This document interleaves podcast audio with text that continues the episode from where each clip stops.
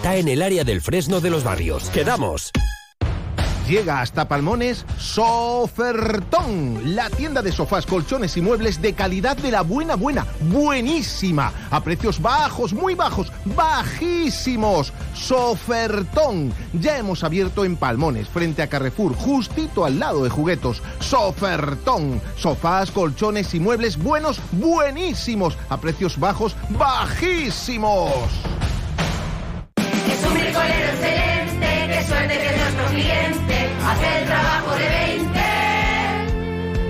Lo suyo es brutal, lo suyo es brutal. Para clientes excelentes, precios excelentes. Celebra el 20 aniversario de Brico de Pop con un nuevo aire acondicionado por solo 279 euros. Ya en Brico de Pop.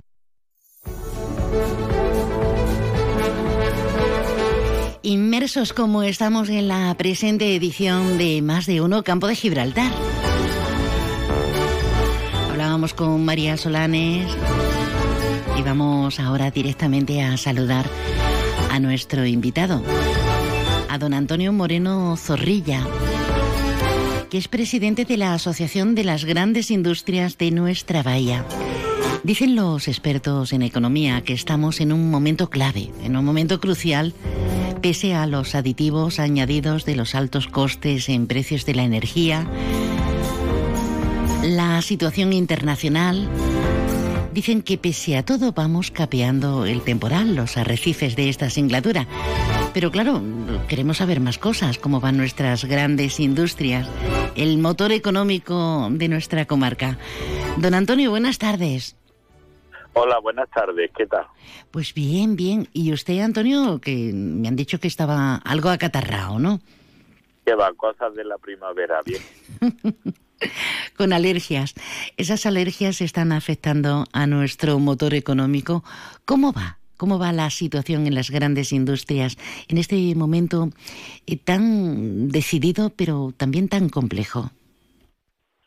Bueno, la industria mm, están pasando una época mala y más que mala, incierta. Ya no voy a decir que sea convulsa, ¿no? Incierta porque la invasión de Ucrania por Rusia, eh, que era una guerra, se ha convertido en una guerra energética y no se sabe aún cómo va a terminar. Después está también la incertidumbre de qué va a pasar con China una vez que ha cambiado en su política de actuación frente al COVID. Y ante esas dos incertidumbres hemos tenido el incremento del coste de la energía para nuestra industria.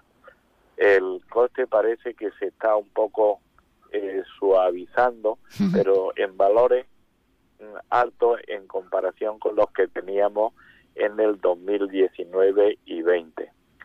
El otro día tuve la oportunidad de ir a la Universidad de Sevilla para hablar del impacto de los costes energéticos en la industria. Se quedaron sorprendidos que industrias como las nuestras, de grandes consumidores, sus costes de explotación, sus costes de producción se incrementaran un 50%. Es una barbaridad. Una barbaridad, cosa que ninguna de nuestras empresas tiene un margen de beneficio, bueno, ni se acerca. Por eso están habiendo o ha habido eh, paros de unidades, eh, ha habido ERTE, porque ese coste tan tremendo de la energía no se puede soportar en nuestra estructura actual, ¿no? Antonio, por tanto, si está influyendo hasta ese porcentaje, hasta el 50% en los costes, esta crisis energética, indudablemente va interrelacionado eh, con el empleo, está afectando. Evidentemente que afecta al empleo, porque si bien la grande industria, su plantilla mm, son fijas, eh, pueden ir al ERTE, con lo cual es una una, una forma paliativa de eh, soportar un poco estos costes. Pero en realidad eso es un mal. si las empresas tienen que ir a ERTE, es un mal endémico. Luego hay empresas que eh, han cerrado unidades y están trabajando al 50%. También es cierto, y en honor a la verdad, que si las plantillas propias de las grandes industrias no sufren eh, ningún efecto porque el 96-97% son fijos, en las contratas sí se nota más, ¿no? Porque servicios contratados, si no estamos en buenas condiciones, pues lo dejamos para otro momento, ¿no? Y lo peor que ocurre con esto es eh, el aliciente para mantener la empresa, lo que se llama o estamos llamando la desindustrialización silenciosa. Si las empresas no tienen recursos, no podrán invertir, no podrán mejorar y a la larga se van limitando a reponer el mantenimiento, objetos obsoletos, pero ah, están perdiendo productividad. Eso es un factor que influye negativamente en la marcha de la empresa, ¿no?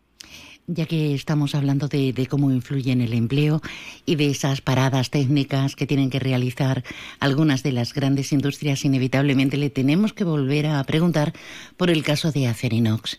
Hasta los propios trabajadores están en un porcentaje bastante alto, no de acuerdo con, con ese ERTE, y la población un tanto confundida, despistada, don Antonio, porque dice uno, cuando salen las cuentas que salieron hace poquito tiempo de, de, de este, de este núcleo fuerte eh, eh, a nivel internacional con esas ganancias, claro, eso nos lleva a pensar o bien que aquí estamos muy mal, Acerinox está muy mal, o bien no se aclara cómo se puede tener un superávit y estar enerte aquí en la comarca.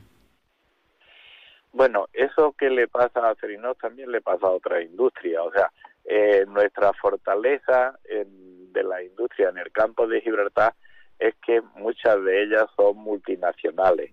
Entonces, sus resultados son resultados de grupo de la multinacional. Por ejemplo, en el caso concreto que me pregunta, Acerinox tiene fábricas en cuatro continentes, en Estados Unidos, Sudáfrica, Malasia, aquí en Palmones, que fue la primera, y luego tiene muchos centros de servicio y mucha actividad en muchos países.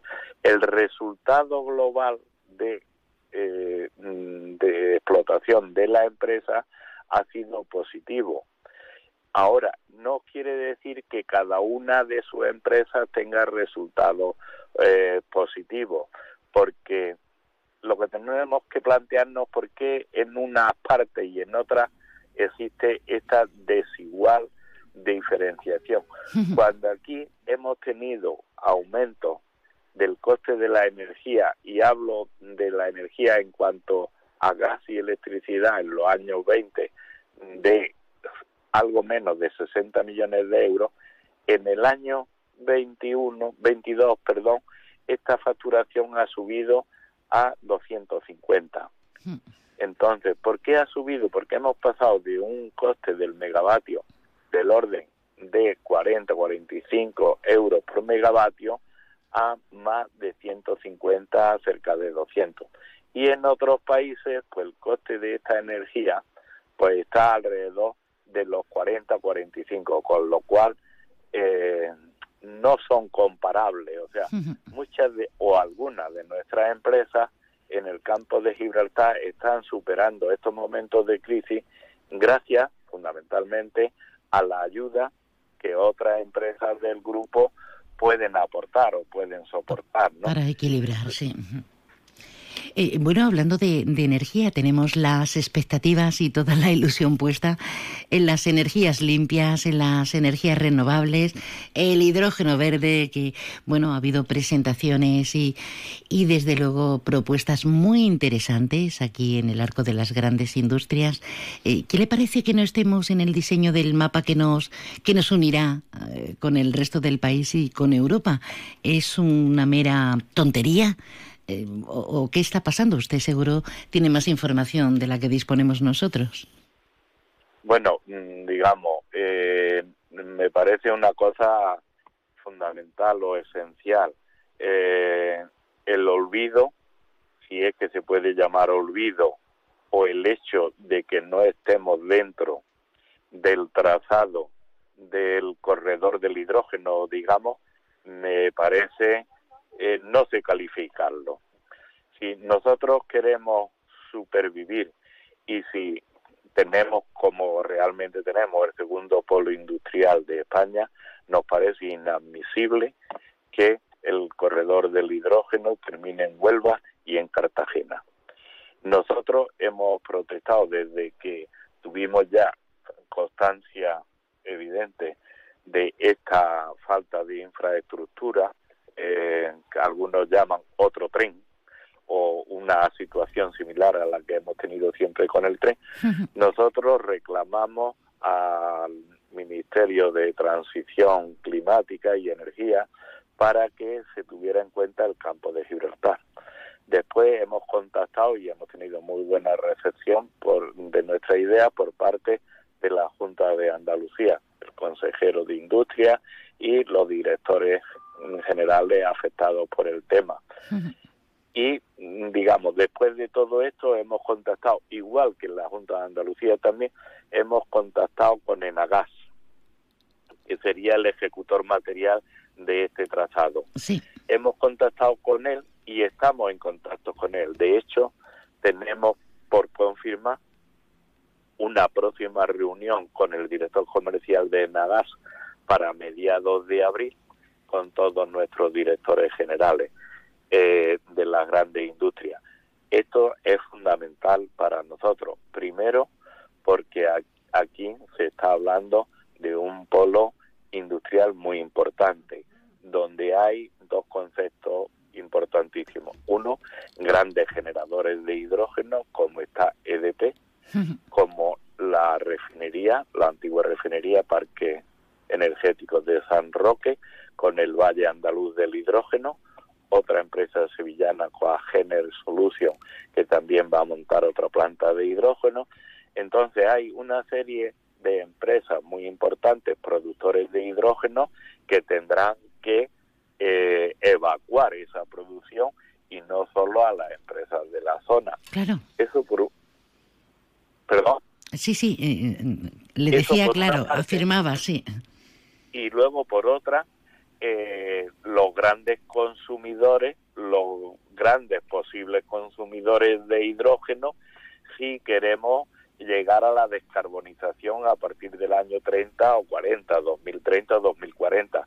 Aquí en la zona hay muchísimos grandes consumidores de gas natural que si no en proceso no electrificable, que si no tuvieran acceso a esa red de hidrógeno, pues tendrían que trasladar sus producciones o deslocalizarse. Por eso consideramos esencial y fundamental que el corredor del hidrógeno eh, pase por el campo de Gibraltar en algunas de las hipótesis que hemos dado, como que se cerrara el anillo uniendo Huelva con el campo de Gibraltar y el campo de Gibraltar con Cartagena, con lo cual toda Andalucía, donde más proyectos de hidrógeno verde se están exponiendo, pudieran contener ese obtener ese corredor de hidrógeno.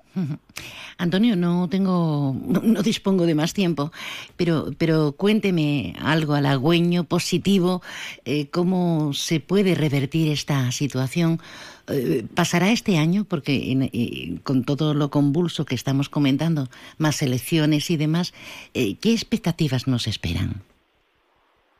Hombre, yo soy muy positivo y espero que nuestra eh, realidad eh, venza a toda esta reticencia.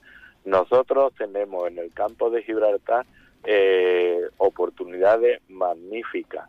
La energía renovable, aquí, queramos o no, por la situación geoestratégica donde estamos, por el sol que tenemos, por las mareas, por los vientos, por la cantidad de costa que tenemos, somos eh, prioritario y deberíamos de ser líderes en energía renovable.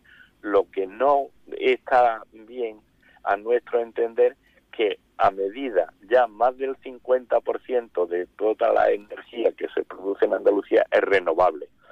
Lo que parece impensable o incomprensible es que siendo renovable y de hecho barata, la energía en España cada vez cueste más por los costes regulados. Entonces, es el gobierno el que tiene que tomar mano en, en este asunto. No podemos tener una, una generación de energía muy barata y un coste después disparatado. Entonces, nuestra industria, en el momento que se libere de todos estos corcel, crecerán. Entonces, en energía renovable debemos de ser los líderes por mucho que alguien se empeña en que no lo seamos. Y el corredor del hidrógeno eh, es que yo no me imagino que no lo tengamos. Entonces, con estas dos premisas, el futuro nuestro debe de ser muy halagüeño, porque tendremos una energía limpia y barata y tendremos un posible combustible para eliminar todo el tema de emisiones de CO2, etcétera, etcétera. El, yo espero lo podamos ver rápidamente, por lo menos que todo esto quede plasmado en, en hechos reales, ¿no? Ojalá que sí. Don Antonio Moreno Zorrilla, presidente de la Asociación de Grandes Industrias del Campo de Gibraltar. 15 grandes empresas que potencian el empleo, que activan la economía en el segundo polo industrial efectivamente de nuestro país. Gracias por estar con nosotros. Un abrazo, Antonio. Gracias a vosotros por darnos esta oportunidad de podernos comunicar con la sociedad y con todo el campo de Gibraltar.